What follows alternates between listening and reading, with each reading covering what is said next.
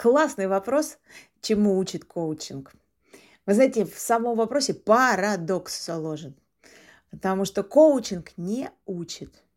Коуч просто задает вопросы. И при этом люди, которые научились задавать осознанные вопросы, отмечают все до одного, что научились очень многому. Самое яркое впечатление, от чему учатся люди, когда обучаются коучингу, а, то есть задавать другим людям вопросы, это видеть мир целиком. И когда вы задаете вопросы, а у вас все меньше и меньше слепых пятен, все больше и больше ясности, как наш мир и ваш мир устроен.